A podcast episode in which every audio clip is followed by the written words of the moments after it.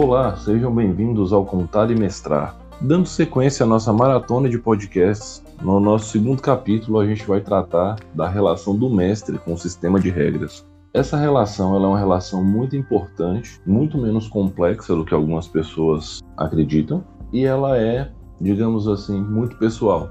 Afinal de contas, cada mestre vai lidar com sistemas de regras de sua própria maneira, com sua própria interpretação. O que, que é um sistema de regras? O sistema de regras ele engloba toda a parte mecânica, matemática, técnica, por assim dizer, do jogo, deixando as ambientações de lado. Ah, Rufus, mas você não falou no podcast passado que é muito importante a gente escolher o nosso estilo de história para fazer ambientação e que o sistema de regras vai casar com isso? Falei, e eu vou chegar lá nesse ponto de vista, nesse prisma de hoje. É o seguinte: você, quanto mestre, tem como função arbitragem de regras. Não é a única, mas é uma das principais. Para arbitrar essas regras, elas precisam existir e elas vêm de um sistema. Se você criou esse sistema ou se você está usando um sistema pronto, tanto faz. O que importa é que haja um sistema de regras. Qual é o motivo para existir um sistema de regras? Bom, todo mundo já brincou de polícia e ladrão quando era pequeno e quis expandir essa brincadeira para perseguição policial.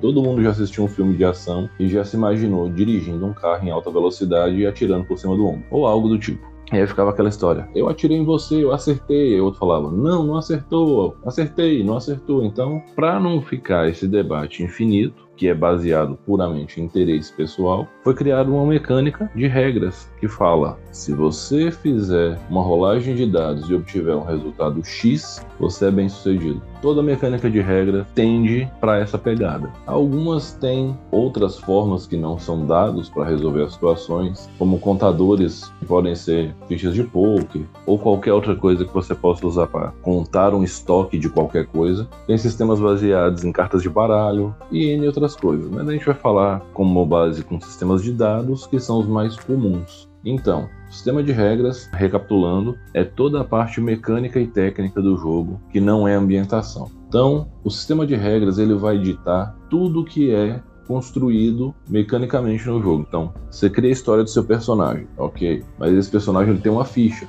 Essa ficha é feita dentro dos parâmetros das regras. O que seus personagens podem fazer é determinado por parâmetros de regras. O que o mestre pode apresentar de desafio para um grupo é determinado por parâmetros de regra. Como é que esses personagens ganham força ao longo do tempo e do desenrolar das histórias? Está no sistema de regras também. Então, o sistema de regras, a gente for pensar, ele é como se fosse o algoritmo do nosso game, game entre aspas, por favor. Em resumo, o sistema de regras ele vai ditar toda essa parte de maneira bastante tranquila na maior parte do tempo. Por que, que eu falo na maior parte do tempo? Porque todo sistema de regras pode conter falhas, pode conter construções de texto que não são tão legais assim, gerando dupla, tripla ou mais interpretações, ou pode não cobrir certas situações. Mas, ok. E aí você fala: Putz, Rufus, como é que eu vou escolher o meu sistema de regras então?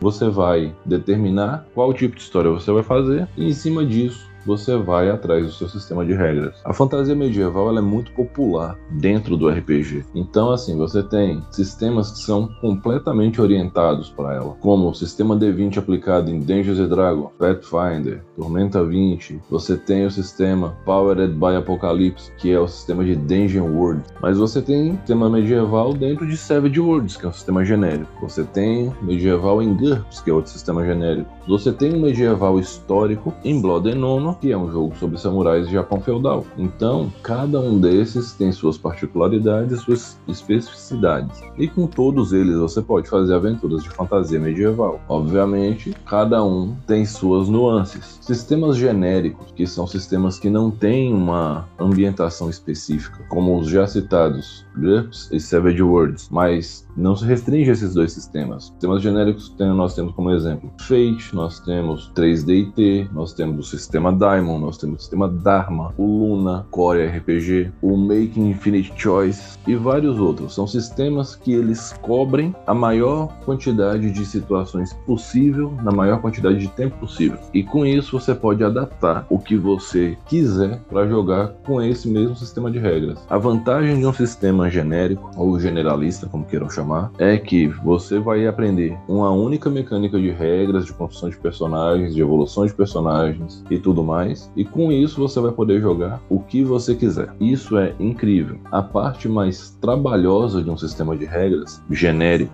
ou generalista, é que com isso você vai precisar criar ou adaptar as ambientações. Muitos desses sistemas têm suplementos de ambientações específicas, como o próprio GURPS, tem GURPS Fantasy, GURPS Conan, GURPS Biotech, Savage Worlds, tem Deadlands, tem Weird Wars, não sei se eu falei direito, mas perdoe meu inglês, por favor. O Dharma saiu agora com um suplemento gratuito de Avatar, muito interessante. Por outro lado, a gente tem os sistemas específicos. Qual é a diferença fundamental? O sistema específico, ele é focado em um tipo de narrativa, um tipo de história. Então, suas mecânicas e regras são feitas para cobrir as nuances desse tipo de história. O sistema D20 de Dungeons Dragons, de Tormenta, de Pathfinder, embora sejam jogos diferentes, o sistema tenha uma pequena mudança de detalhamento de um para outro, a base do sistema é a mesma. São os mesmos atributos, mesma mecânica de rolagem de dados, né? um D20 mais modificador, se superar ou igualar o número alvo, classe de dificuldade ou simplesmente dificuldade, você foi bem sucedido e por aí vai. Esses três sistemas, três jogos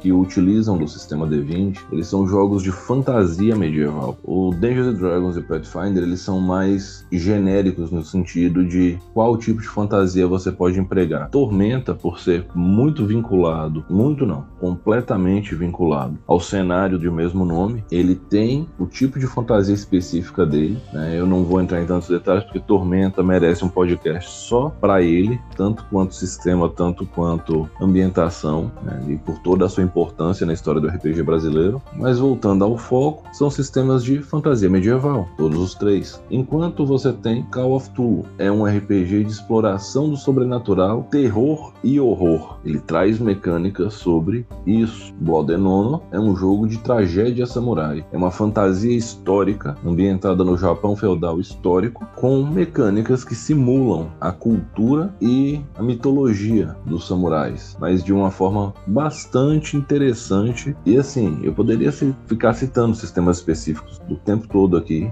o podcast não ia acabar nunca. São vários, são interessantes. A maior vantagem de um sistema específico é que você vai estar coberto na maior parte das situações pelas regras que o sistema lhe entrega, pelos recursos que o sistema lhe oferece. Você vai ter personagens muito mais fáceis de se criar no ponto de vista de, vamos usar a palavra clichês por falta de algo melhor, dos clichês heróicos ou de protagonismo, onde o heroísmo não é o foco principal dos personagens jogadores. Você vai ter tudo isso oferecido para você no sistema de uma maneira mais direta e é mais fácil de você criar uma história dentro daquele padrão de narrativa que aquele sistema abarca. Por outro lado, a desvantagem é que toda vez que você trocar o seu tema de aventura, provavelmente você vai trocar o seu sistema de regras, porque nem sempre um sistema de regras que ele é focado no medieval funciona fora do medieval. Nem sempre um sistema de investigação e interpretação funciona fora desse nicho.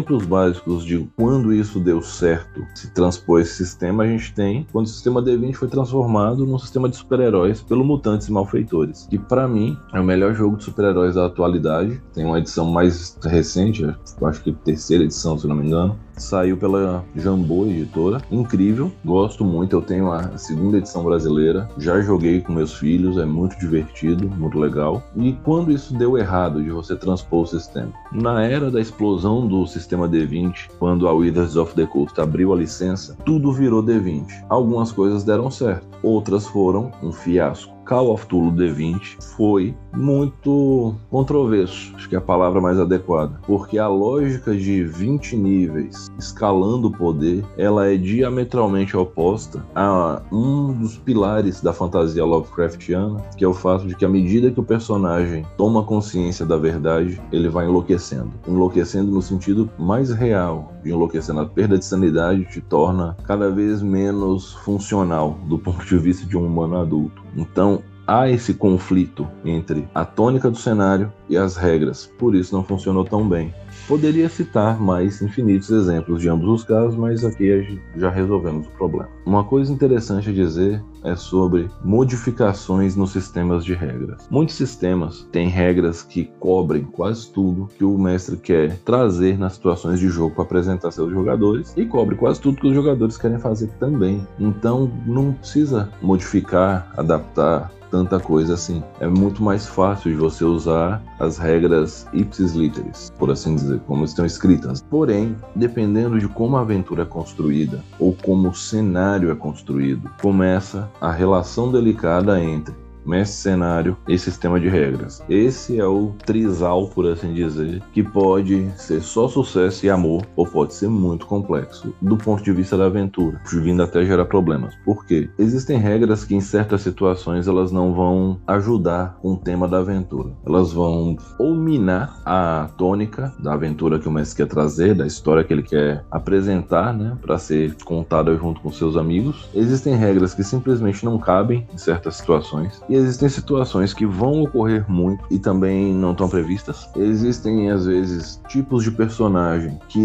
da forma com que estão escritos nos livros, não funcionam naquela ambientação, seja porque eles têm um recurso que seria muito forte ou o contrário, e N outras coisas. E aqui entra o trabalho do mestre, um dos mais árduos que tem que ser feito com mais cuidado, eu diria até com mais amor, que é parar e avaliar, colocar uma regra nova, retirar uma regra existente, trocar uma regra existente por uma regra nova, alterar parcialmente ou completamente uma regra existente, só somar novas regras, proibir uma classe ou uma subclasse, uma chave de talentos ou um tipo de magia e por aí vai. Em geral, muitos jogadores não enxergam com bons olhos isso, porque eles consideram que o mestre simplesmente está podando arbitrariamente o que eles podem fazer e acabou. Normalmente, o jogador que reclama disso são os chamados combeiros, mas muitos outros podem reclamar também. Então, mestre precisa sempre deixar muito claro, ó, por que que tá tendo essa alteração e por que que isso aconteceu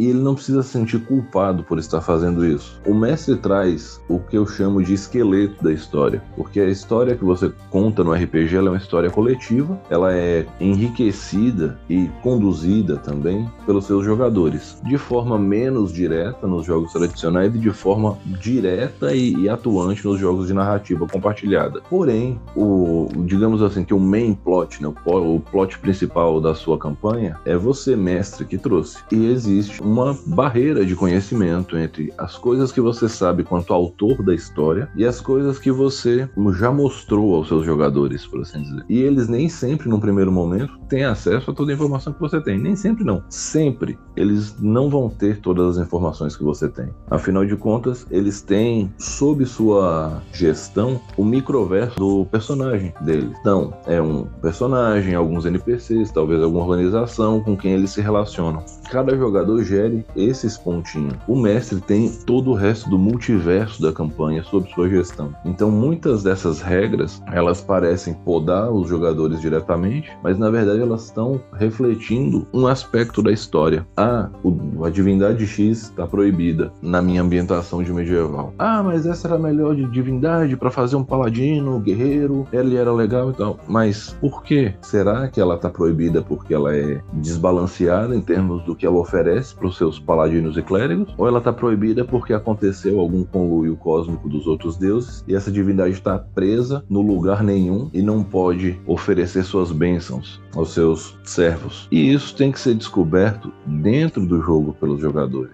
Mas às vezes é uma representação em regras de algo que é um mistério da aventura. Por isso, muitas vezes, jogadores poderiam simplesmente confiar mais em seus mestres ao invés de dizer que eles são ditadores autoritários e tentar explorar em jogo essas coisas que acontecem, porque normalmente elas têm uma, razão de acontecer. E fora que tem um detalhe, né? Todo jogo de RPG, todo livro em algum lugar tem escrito assim: que o mestre pode alterar essas regras, converse com seu mestre para ver se você pode usar isso de uma forma mais indireta. Nos jogos da White Wolf, por exemplo, né, no World of Darkness, tem uma caixinha de texto escrito a regra de ouro, dizendo que todas as regras deste livro estão sob avaliação do mestre e que elas vão ser utilizadas da forma que ele achar mais adequado para a história que ele vai construir junto com seus jogadores. Então ele pode utilizar o sistema integralmente, parcialmente ou nem utilizar e usar o sistema dele. E isso é real para todos os jogos. Quando a gente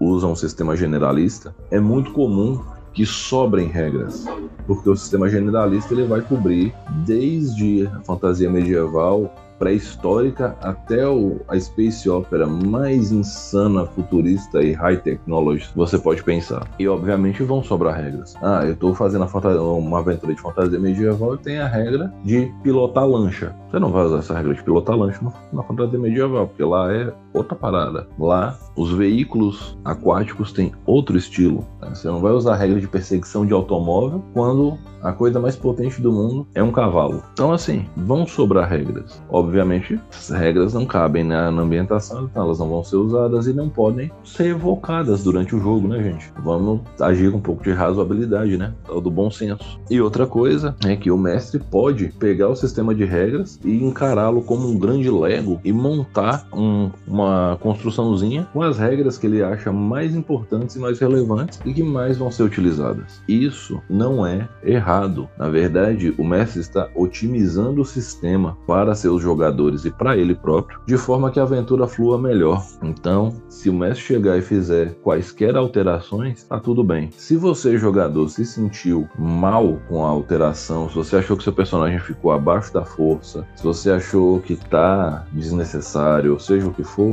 não pare a aventura no meio para questionar isso, porque a chance da, daquela sessão de jogo acabar com uma discussão de regras que parece ser uma coisa boba, mas pode durar mais de uma hora e aí vai tirar todo mundo do clima, vai estar tá todo mundo no celular, né, olhando Instagram, Facebook, ou seja lá o que for, assistindo um anime, jogando um joguinho, e até todo mundo voltar e tal, às vezes acabou o tempo disponível, todo mundo tirou para se reunir e jogar o RPG. Então você espera a aventura acabar, você aguenta o tranco, já tá até ali mesmo, e vá falar com ele, mas fale numa boa, não vá na briga não. Se você chegar de maneira muito agressiva, simplesmente você tá falhando num, numa regra de de convivência humana. Né? Você já está chegando agredindo uma pessoa, você nem sabe o outro lado. Então chegue, converse com calma, numa boa, e com isso o grupo vai construindo seus detalhes. É assim que surgem as famosas regras da casa. O mestre altera um ponto aqui, os jogadores contrapõem, às vezes eles conversam antes ou depois da sessão, em uma sessão zero, aí o mestre, ah, então isso aqui pode ser melhor de tal jeito, todo mundo concorda ou discorda, isso vai rodando até formar o escopo do jogo que roda ali na mesa direitinho. E isso é importante. Outro ponto, eu sempre falo que o mestre tem que ter domínio do sistema de regras. Isso não significa que o mestre tenha que decorar o sistema de regras. Quando o mestre está decorando o sistema de regras, o negócio está muito doido, porque ele está tentando decorar um livro de 200, 300, 600 páginas e ele não é obrigado a. Né? A vida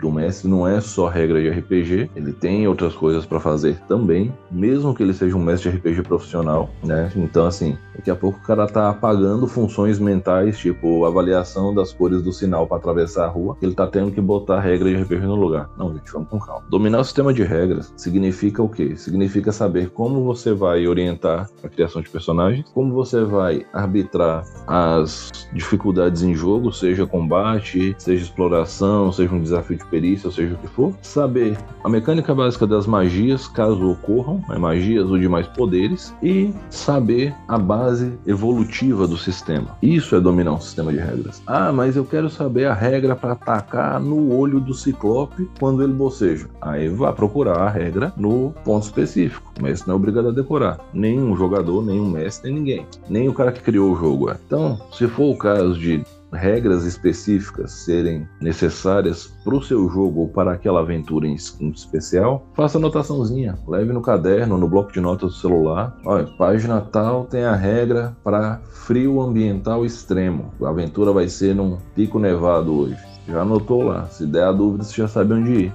Você não é obrigado a decorar. O mais importante é, em caso de dúvida, você sempre pode dar um improvisado. Sempre você pode substituir toda uma parte de mecânica durante a aventura, se lhe deu um branco, ou se a situação é completamente inusitada, por uma improvisadinha, gente. Eu não vou dar um curso de como improvisar ou algo do tipo, pelo menos não por agora, eu não me considero autoridade de improvisação. Mas o que eu vou dizer é o seguinte: primeiro ponto para improvisar é bom senso. Não dá para você, ah, eu vou improvisar com o meu personagem, né, com você contra o jogador, e vou utilizar aqui esse, esse galho como uma katana mágica matadora de dragão. Não, pera isso, não é improvisar, isso aí é insanidade. Mas você pode ter uma ideia de improvisar, por exemplo, amarrando de maneira inusitada alguns canos com uma corda para fazer uma jangada para atravessar um pequeno lago. Tá errado? Não tá errado. Aí o mestre vai falar, vai pensar, se, dependendo da situação, putz, não existe uma regra para isso. Como é que eu vou fazer? Como é que eu, Rufus, resolvo esse conflito? O jogador teve uma ideia muito interessante, ela não tá coberta nas regras. Eu vou avaliar se aquela ideia que ele teve tem uma relação direta com o personagem que ele tem. Se o personagem, por algum motivo,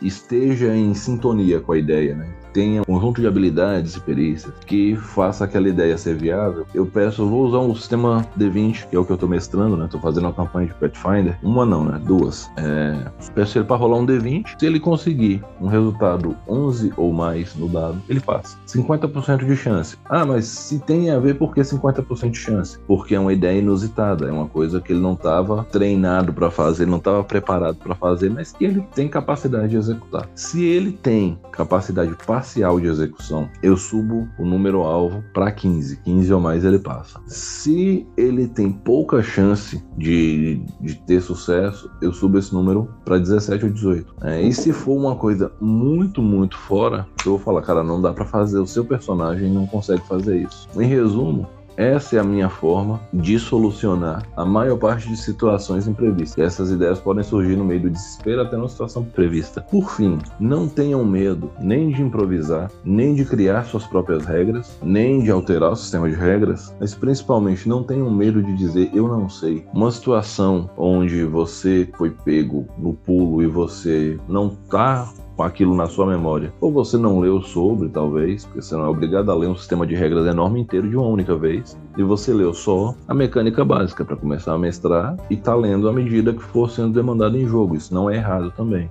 faz parte da experiência. Falar não sei não te torna um mestre pior, nem te torna um jogador de RPG inferior aos outros. Então diga, olha, eu não sei, a gente pode tentar solucionar dessa forma. Para a próxima sessão ou no decorrer da semana eu te mando uma mensagem no WhatsApp falando o que, que eu vou descobrir desse assunto. Eu vou pesquisar no livro, vou pesquisar numa comunidade na internet, num fórum, num Reddit da vida e aí eu entro em contato. Beleza. Bom, em resumo era isso que eu tinha a dizer. Sistemas de regras são uma parte importante, são a principal ferramenta para o mestre conduzir o jogo da, na parte mecânica, sejam combates ou outras coisas desafiadoras que É, o sistema de regras ele é um aliado do mestre do ponto de vista da contação de história, porque você pode transpor em regras alguns pontos de feeling, por assim dizer, os sentimentos ou os diferenciais da sua história. Não tenha medo tanto de improvisação como de qualquer outra situação. Você está ali só para se divertir, junto com seus amigos. Então, não tem por que você estar num estado de estresse, porque você é um mestre de RPG e está e tá tendo que arbitrar regras. É normal, faz parte da diversão também. Né? Então, lembrem-se, vocês podem alterar sistemas de regras, criar novas regras, remover regras, tudo que fizer o seu jogo fluir melhor. Não façam isso só para aspas trollar seus jogadores. Não faça isso para prejudicar a eles. Faça isso fundamentado. Faça isso com base na história da sua campanha. E aí eles vão entender por que está rolando daquele jeito. E um ponto muito importante é: se você for remover parte do, do arsenal de habilidades de um personagem, é interessante que haja uma contrapartida para ele. Aí é um caso de estudo e equilíbrio. Muitos mestres iniciantes podem achar isso complicado, mas é necessário, eventualmente você vai esbarrar nisso. Se você estiver fazendo de um cenário pronto, provavelmente isso já vai estar descrito nesse, naquele livro. Se você está criando seu cenário do zero, você vai precisar pesquisar, pesar o que, que é mais importante, o que, que é mais forte. Se essas magias que não estão disponíveis aqui no primeiro nível para um personagem, se elas forem substituídas por alguma outra magia, se elas são do mesmo calibre, né? ou se você está trocando uma, uma coisa muito simples por outra que dá muito mais poder, isso vai gerar desbalanceamento. E aí no decorrer do jogo, os outros jogadores vão se sentir prejudicados porque tem um personagem que está visivelmente mais forte. Então, assim, essas coisas você vai passar ao longo de sua vida de mestre toda e só com a experiência você vai aprimorando isso. É uma habilidade, como tudo na vida. Mas o lado bom é que isso tudo faz parte de um processo de diversão, um processo que tem que ser divertido. Então, lembre-se disso, se divirta, gerir regras é interessante, é legal, faça as alterações que forem necessárias e sempre mantenha o canal de comunicação aberto com seus jogadores. Diálogo é importante. O mestre, por mais que ele tenha a gestão das regras sobre seu controle, ele não é o dono da bola. Então, assim, você pode sim chegar e falar que o jogador não pode fazer isso, que você determinou, mas lembre-se de explicá-lo por que, que você determinou, se isso não for dar um spoiler da aventura também, né? Porque às vezes a, a pessoa está contestando você, mas é, o objetivo dela não é a contestação da regra, é que você entregue um spoiler do que está acontecendo para ela usar um metagame e fazer um combo. Em resumo, é isso, gente. Se divirtam, conversem,